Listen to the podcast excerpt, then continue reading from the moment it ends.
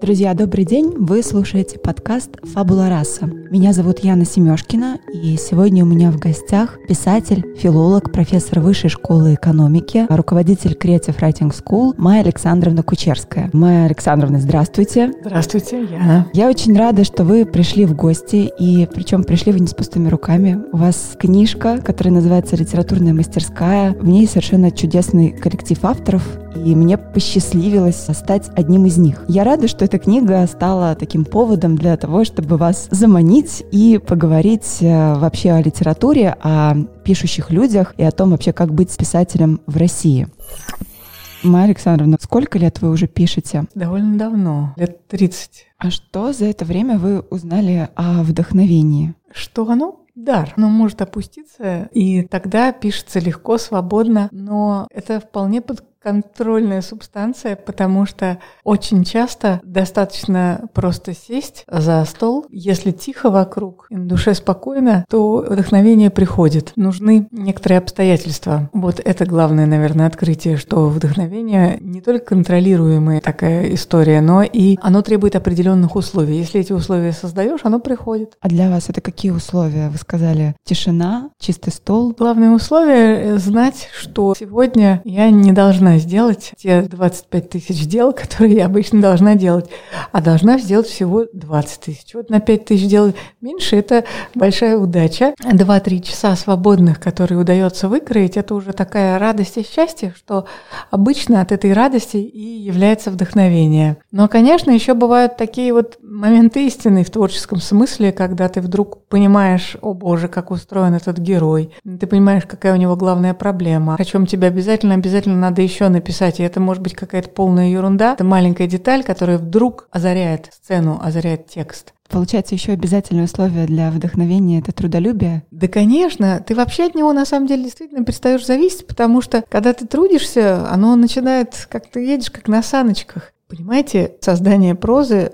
автоматически означает, что тот, кто ее создает, трудолюбив. Потому что нет на Земле ни одного человека, который вот бы сел и, не отрываясь, написал за неделю роман. Разве что кроме Керуака, но он был под веществами, когда «Дорогу» писал. А в таком трезвом нормальном состоянии это выше человеческих сил, и не только физических, но и интеллектуальных. Роман, например, это самый да, главный прозаический жанр, это результат многолетних усилий. Вот Марина Степнова писала свой роман «Сад» около 10 лет. И получилось великолепно. Это 10 лет работы. При том, что это не то, что такая уж огромная книга. Достаточно большая, там, по-моему, около 500 страниц или 400. Но она получилась такой замечательной именно потому, что Марина Степнова долго ее собирала, долго туда инкрустировала разные фрагменты, кусочки, собирала именно этот роман. И, конечно, конечно, проза в первую очередь требует огромного трудолюбия, чтобы все концы свести со всеми концами, что чтобы э, все там говорили, двигались, чтобы было ощущение именно целостного, законченного произведения. А поэты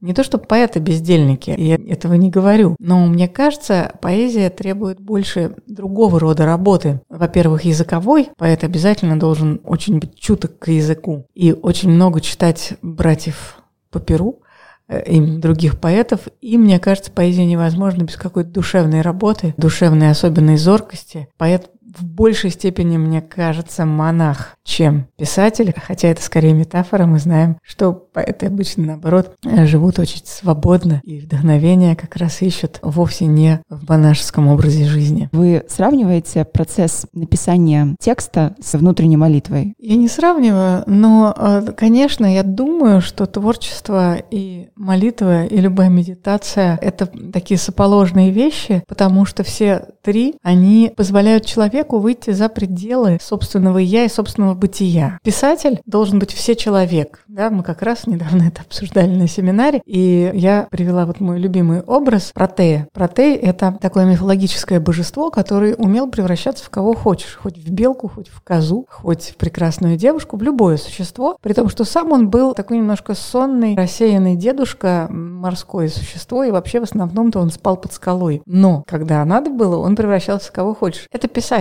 писатель. Может быть в жизни скучным, вялым, спать под скалой, но он должен уметь превращаться в любое любое существо, про которое пишет, и превращаться достоверно, и совершенно не мешать этому существу двигаться, думать, не навязывать ему своих взглядов, только делиться с ним своим опытом. И вот этот выход за пределы себя, своего опыта, своей биографии, своих взглядов, это то, что объединяет молитвенные практики и медитативное и художественное творчество. Мы выходим за пределы.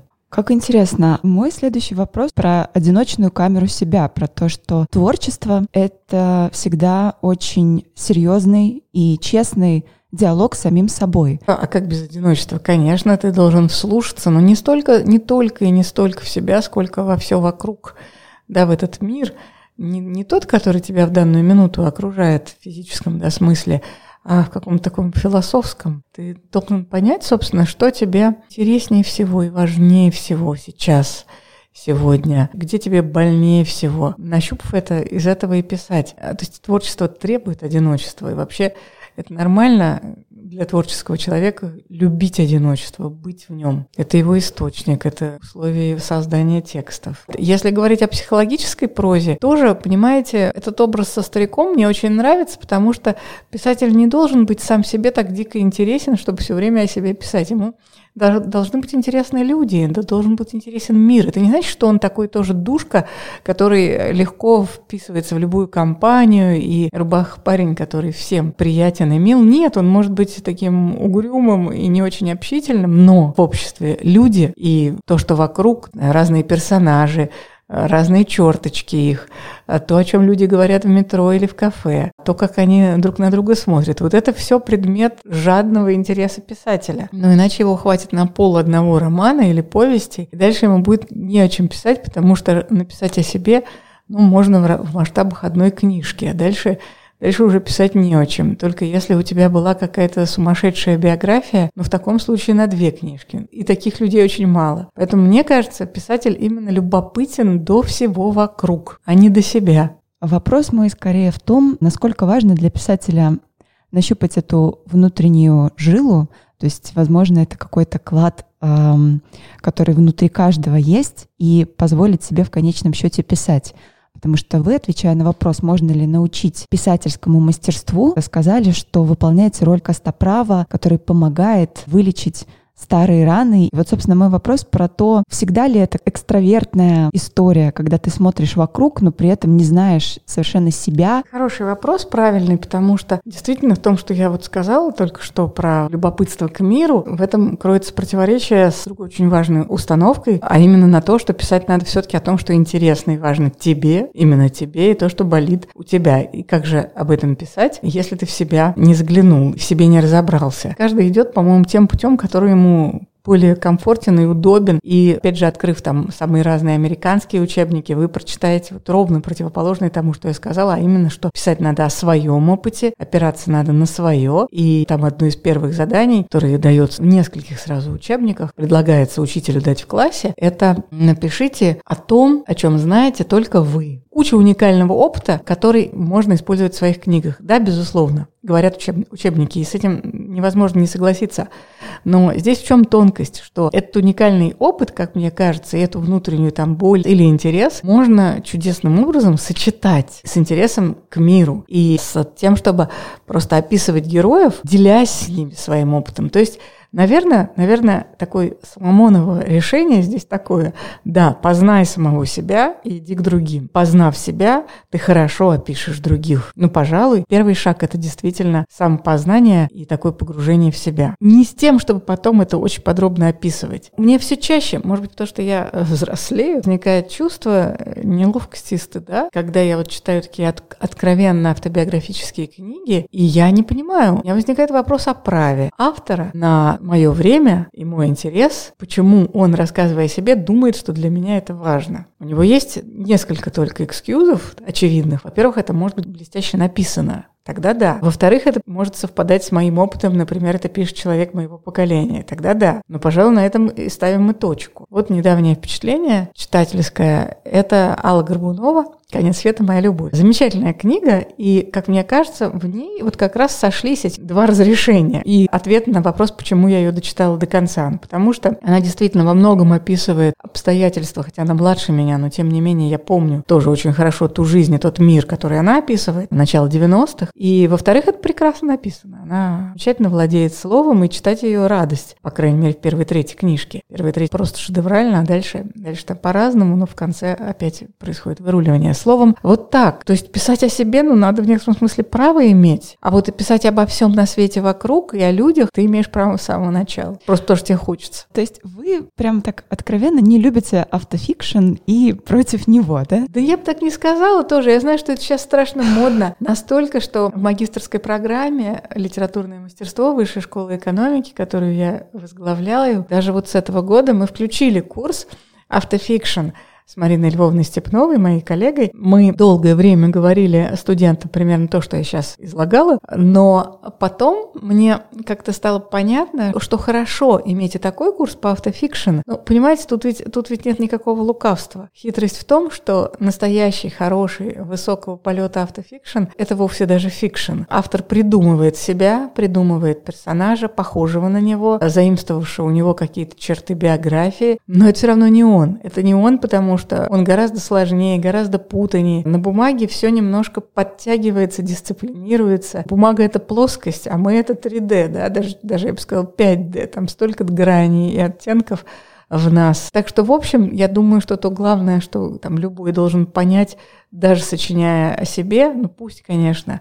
что надо себя сначала придумать для для автофикшн, тогда будет интересно. Это, наверное, третье, что надо добавить к стилю, языку и к обращению к читательскому опыту. Вот третье, Почему может существовать автофикшн? Ну вот потому что действительно это должно быть хорошей прозой. Писатель в России немного бог, поэтому не всегда можно научить писательству, потому что эта концепция сразу же обесценивает, девальвирует образование. Если ты бог, то зачем тебе чему-то учиться? Но как человек с филологическим бэкграундом я могу сказать, что действительно мы испытываем пиетет по отношению к писателям, писательству. Но вот вы филолог и писатель, и мне интересно, как может быть, вы преодолевали этот пиетет? Был ли он у вас? Остается ли он сейчас с вами? И когда вы пишете, чувствуете ли вы, что это посягательство на ту самую заповедную землю, где обитают боги или нет? Понимаете, нет, никогда не чувствовала, потому что тут все проще. Это же инстинкт писать. У меня проблем другого рода абсолютно. Мне себя ужасно трудно делить между филологией и литературой. Я совсем недавно завершила книжку большую про Николая Семеновича Лескова. Эта книжка гибрид. Понимаете, я не смогла с собой бороться. Первая ее четверть — это художественная проза про Лескова. Придумала такое замечательное объяснение, и для читателей даже его там вслух сказал в предисловии, что до тех пор, пока Лесков не начал писать сам, и нет никаких свидетельств от первого лица, я имею право писать про него, что хочу. Ну, естественно, я основываюсь там на каких-то документальных свидетельствах, но не его. А дальше я вот прямо с тревогой думаю о читателе, который, начав биографию Лескова, там, прочитав первые 150 страниц и радуясь вот такой прозе или не радуюсь, но это проза, вдруг погружается в филологические разборы его текстов, потому что от этого я себя тоже не могу удержать. Я люблю филологию, я люблю тексты, мне ужасно интересно обсудить, как они устроены. У меня много тонких наблюдений, мне хочется с ними поделиться. Поэтому в середине книжки, даже раньше, да, вот наступает такой холодный душ, и пошли вдруг э, те филологические разборы тех текстов, которые Лесков написал. Из фикшена я перехожу на филологию, а потом я перехожу на нонфикшн, потом я опять перехожу на фикшн. В общем, это такое идеальное отражение меня, сложный. Вот в этом проблема для меня. Когда я пишу прозу, я филолога отключаю совершенно. Это легко переключается. Но когда я пишу что-то большое, вот тут мне становится трудно. Это первая биография в серии «Жизел»? Да, это будет первая биография в серии Жизел и первая биография... Вообще как... научная. Ну да, ну, в 1956 вышла биография сына Лескова об отце. А, Андрея, да. Да, Андрея Николаевича. Она замечательная, она очень хорошая, но она все-таки вот вышла вот это неизвестное количество лет назад. Но с тех пор много чего обновилось, изменилось. Мы много чего нашли. И это все-таки биография очень обстоятельная у Андрея Николаевича, явно претендующая на читателя глубоко заинтересованного в Лескове. А я все-таки пытаюсь, популярная серия ЖЗЛ, да, не научная, я пытаюсь разговаривать с читателем, который, может быть, еще не любит Лескова, но после моей книжки он в него влюбится, не сомневаюсь. А как вы считаете, за это время отношение к Лескову среди читателей поменялось, пока рождалась вторая биография? Да, по-моему, все только хуже и хуже, потому что еще во времена моего детства все-таки Лесков много издавался, его хорошо знал советский читатель, ну, потому что был там 4-5 текстов Лескова, которые все время были в продаже. Левша, Тупейный художник, Человек на часах, ну, Очарованный странник, Запечатленный ангел поменьше. Вот эти тексты в основном имели хождение. Да, и Железная воля, конечно. А потом, чем дальше, тем меньше он издается. Вообще писатель с несчастной читательской судьбой. Сначала, значит, мы его не любили в XIX веке, а потом его не любили в XX веке. Я не уверена, что когда-нибудь полюбят. За те 8 лет, пока я работала над книжкой, да нет, ничего принципиального не изменилось. Особого интереса к Лескову острова не наблюдается. Как не наблюдалось, так и не наблюдается. И единственное, что произошло, кажется, за эти годы, собрание, полное собрание сочинений Лескова – в 30 томах. Это 30-томное собрание сочинений застряло на 13-м томе, и последние несколько лет, года 4, ничего не происходит. Вот что изменилось. Проект закрыт. Лескова не издают. Я рыдаю. Я не знаю, от кого это зависит. Я боюсь, что я злоупотреблю временем наших слушателей, но не могу молчать. Понимаете, у Лескова действительно несчастная судьба. А вот когда сын его написал биографию об отце, писал ее там полжизни, много лет, написал огромный том. Никто не хотел эту биографию брать, рук, рукопись. Никто не хотел ее печатать. Наконец, кое-как удалось ее пропихнуть. И это было в сороковом году. Она лежала около года в издательстве «Советский писатель» в Ленинграде. Потом наступила война. И во время бомбежки одна бомба упала в издательство «Советский писатель». И рукопись погибла. Нету рукописи. Результат да, многолетних трудов исчез. Кажется, был второй экземпляр, но он таинственным образом тоже пропал. Он был просто сожжен во время блокады несчастным Андреем Николаевичем, который часть блокады провел в Ленинграде, поскольку было холодно, натурально холодно, и нечем было топить. А у него была его замечательная картотека, ее он не сжег, он надеялся восстановить книгу. Он таки ее восстановил в возрасте там 78 лет и написал написал второй раз эту книжку, ну, не дождался, не подержал ее в руках, но она ушла в печать еще при его жизни. Вышла биография в середине 50-х. Ух, выдохнули, да? Ну, как она долго шла к читателю. Перепрыгиваем в 21 век. Боже, пандемия, да? Э, вот я закончила первый раз биографию Лескова в марте 2020 года, и тут нас накрыло это.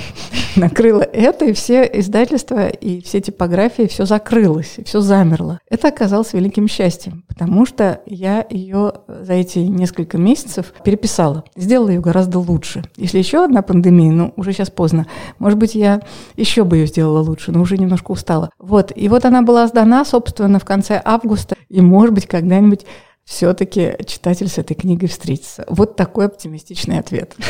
Спасибо, Майя Александровна. У меня есть к вам еще один вопрос, который я задаю писателям, и, возможно, вот вы сейчас как-то разрешите мои переживания насчет того, что русская литература редко когда заканчивается хэппи-эндом. Мы наблюдаем в этом некоторый закон общелитературный. Литература, в принципе, любая, не только на русском языке, любит конфликты, любит всякие надломы. Иначе о чем же писать? Ну, писать о чистом счастье и радости довольно, довольно скучно. Как мы помним, литература вообще мировая, европейская, во всяком случае, родилась из греческой трагедии. С нее все начиналось, да? Трагедии есть что показывать, страсти человеческие. Так оно и пошло с тех пор. Другое дело, что в русской литературе всегда была меньше развита такая, скажем, билетристическая традиция. Еще Белинский об этом писал, что у нас очень мало такого легкого чтения, познавательного, может быть, но легкого мы как-то были очень серьезны. Жизнь в России, видимо, была не веселой, поэтому было недалекого чтения. И действительно, билетристики, она бы существовала, она и сейчас существует, но ее всегда было заметно меньше на русском языке, чем на других европейских языках. И Вот в этом проблема. Билетрист может себе позволить писать о счастье. Много и подробно, потому что билетристика — это немножко сказка. Автор, который пишет литературу серьезную, высокую в кавычках, она претендует на другое, да, не на рассказ о счастье, она еще одну интерпретацию законов, да, человеческих отношений, политики, истории. Она претендует на то, чтобы что-то понять. Это серьезное дело. Тут не до счастья. Это счастье просто и то, как его писатели изображают, связано с тем, как оно, устро... как, как оно все устроено в жизни.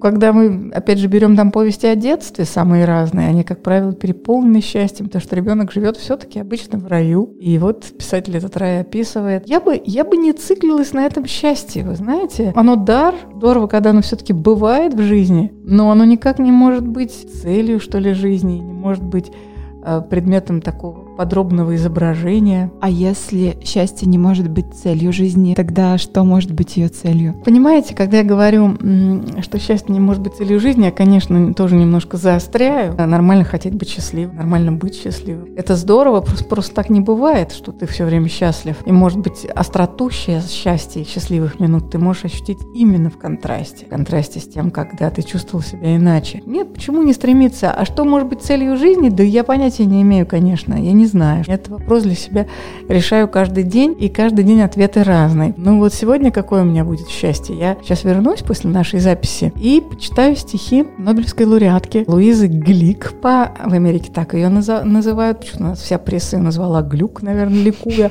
Но вообще-то она Глик. Вот, да, дома она глик. Так вот, это будет счастье, потому что я их почитаю, я про них подумаю, напишу потом колоночку в одно издание. Я люблю писать, я люблю читать. Вот, вот мое счастье на сегодня. Счастлива ли я? Да, сегодня вечером точно буду. Вот сейчас с вами разговариваю, мне приятно общаться с умным, начитанным собеседником. Счастлива ли я? Да, в общем, да.